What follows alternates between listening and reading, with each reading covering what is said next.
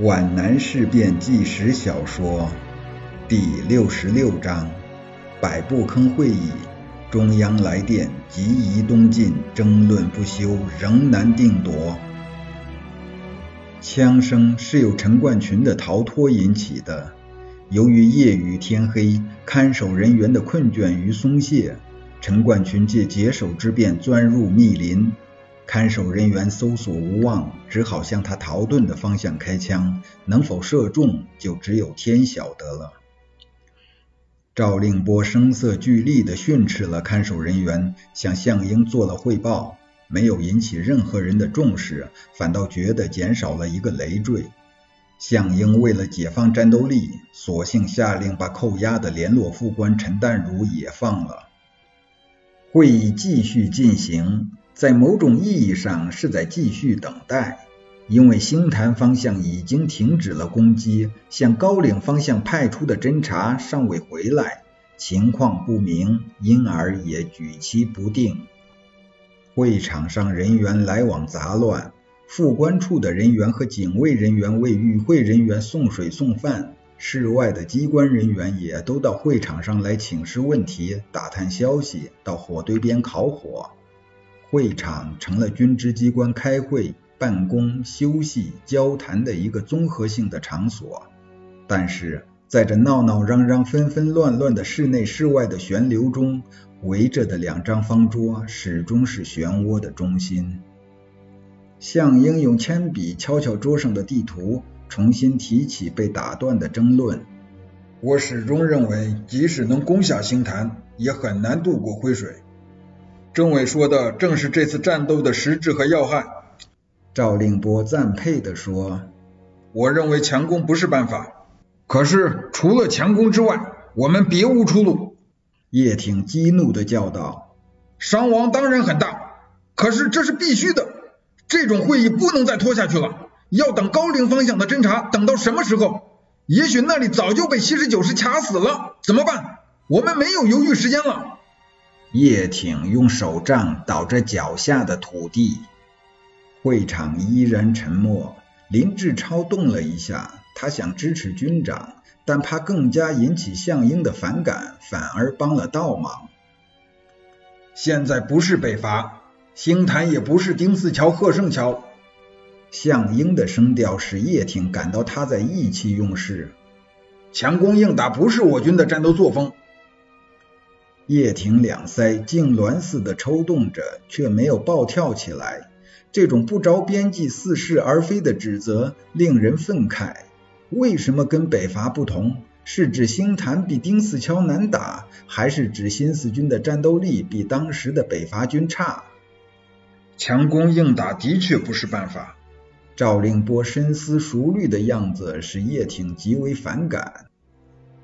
林志超对整个战斗部署都不满意，强攻星坛也罢，后撤也罢，都是一般化的攻守进退。在军长和政委的两个方案中，他是拥护打星坛的，忍受重大损失却是生路，后撤暂时避免损伤，后果不堪设想。但他也赞成项英的一部分，现在的战略战术的确与当时的北伐大大不同。且不说战争性质、双方态势有无后方、有无后继，仅仅是战术也有极大的变化。那种敲着铜锣、吹着洋号、列成方阵、挺直胸膛、平端步枪冲锋陷阵的遗风已成过去。两军相逢勇者胜的口号也不够全面了。既然伤亡太大，又无把握，袁国平说。那还是暂时后撤，另找突围方向好了。我看我们还是打回云岭去。周子坤的主张对与会者还是很有吸引力的，他唤起了大家对云岭的强烈的怀念。对呀，打回云岭去！在茅屋门外，有人大叫了一声，似乎是向军事会议发出的呼吁。这声音饱含着悲愤的感情，直扣与会者的心弦。后撤的呼声占了上风。林志超看到叶挺的脸变得衰老而且苍白了，作战科长猛然站了起来，冲动地说：“我们不能只想到死亡，不能只考虑代价多大，我们不能只看到打星坛的困难，我们应当反过来想一想，后撤会造成多么危险的局面。回云岭，这是一种感情，可是现在的云岭已经不是三天前的云岭了。与会者纷纷低语。我同意林科长的意见。周贵生低落下去的情绪又高涨起来。世界上不付代价的胜利是没有的。现在，他看了看手表，是七点五十分。如果我们重新组织力量，佛修前可以攻下星坛。我们的三团还在山口。教导总队和五团也都在手边，快下决心吧，打！周贵生用拳头敲了一下桌子，怒气不知道向谁而发。会议的天平指针又向叶挺一方倾斜，许多与会者纷纷低声议论，赞成打星坛的人又慢慢多了起来。向英脸上笼罩着一种凄苦的表情，默然有轻。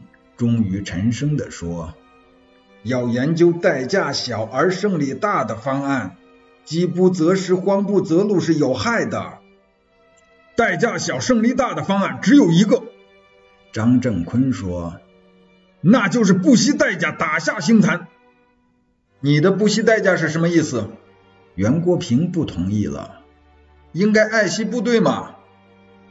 现在是浴血奋战的时候，谈什么爱惜？伤员该丢就丢，这是战争。叶挺森冷的叫了一声，但是未能准确表达自己的原意，由于急切，变得言过其词了。他用拳头敲敲桌子。现在不下决心，就要悔之晚矣。不是鱼死，就是网破，关键就在星滩一战了。机要秘书谷雪清喊了一声报告。走到向英面前，把一个电报夹子送给政委，轻声说了一声：“中央来电。”会场上立即鸦雀无声。这真是一个严峻的时刻，在人们的心灵里已经没有了欢愉的余地。向英急速地把电报夹打开。这是一九四一年一月七日，由毛泽东、朱德签署的致叶挺、项英的急电。你们在茂林不宜久留，只要宣城、宁国一带情况明了后，即宜东进，乘顽军布置未就，突过其包围线为有利。如果此时延安得知在毗岭之下，在百步坑内还在召开这种马拉松式的会议，准会跳脚。电报只有四十二个字，说明发电人急切的心情，为使收发电文节省时间，使急电早一分钟到达接收者手里。这与眼下长达数小时的会议成了鲜明的对照。项英一眼就把电文看完了，立即捕捉到了两个要点：一。趁敌布置未就，立即突围；二，急移东进。这两点对会议的讨论极为不利。立即突围和立即后撤并不一致，向宣城、宁国方向东进，也应该从星坛打出去，然后绕道向东。这样就必然把会议的方向搞乱。而且是与会者明显的感到自己的决策正跟中央的指示精神背道而驰。你们在茂林地区不宜久留，现在部队后撤，不正是要返回茂林方向吗？项英不愿让延安伸过来的巴掌当众落在自己的脸上。他迅速地签上已阅销毁之后，便把硬纸夹子啪嗒一合，扭身交给站立一旁的古雪清，速度之快令人呐喊。叶挺虽然坐在旁边，却目不斜视，绝不看别人不给看的东西。机要秘书把电报收走。电文上虽有叶挺，可是项英签字后面并没有请叶军长阅的字样。古雪清知道叶挺的政治地位，他不能擅自给叶挺看。被电报打断的会议在继续，与会者怀着奇异的心情，等待着项英宣布中央来电的内容。其中也许会有解围之法吧。电报是回答我们昨天的报告的。向英用体谅的口吻说：“中央离我们太远，不了解我们目前的局势，也就不可能做出具体的指示。我们在打不打星坛的问题上纠缠的时间太久了。刚才袁主任说是要爱惜部队，这是我们每个指挥员的责任，是应该具有的一种阶级感情。”我们有许多下级指挥员，都是三年游击战争时期保存下来的、经过考验的骨干精华。与会者听了都有些沮丧，有的人站起来舒展腰腿，有的人走出去透透空气，却听一听四周时近时远、时疏时密的枪炮声。聚精会神的会议，由于拖得过长，人们的精力已经涣散了。向英为了唤起大家的注意力，提出了新的议题。我想星坛问题可以不再讨论了。我们现在要讨论一下新的突围方向，也就是选取容易突围的方向。大家可不要忘了，打下星坛也并不等于打开了突破口。星坛过去还有灰水。谁知道这句话却引起了叶挺的愤怒。我们既然能打下星坛，当然也能渡过灰水。北伐的时候渡过十几条大小江河。叶挺的这段话在参加过北伐的袁国平和周子坤的思想上却引起了相反的效果。他们都联想到独立团敢死队强攻武昌城的惨烈景象：天已拂晓，进城无望，直营伤亡将近，现存十余人。但革命军人有进无退，如何处置？请指示。这便是当时一营营长曹渊给叶挺的报告。这位英雄营长在签署了自己的名字后，也头部中弹，壮烈牺牲。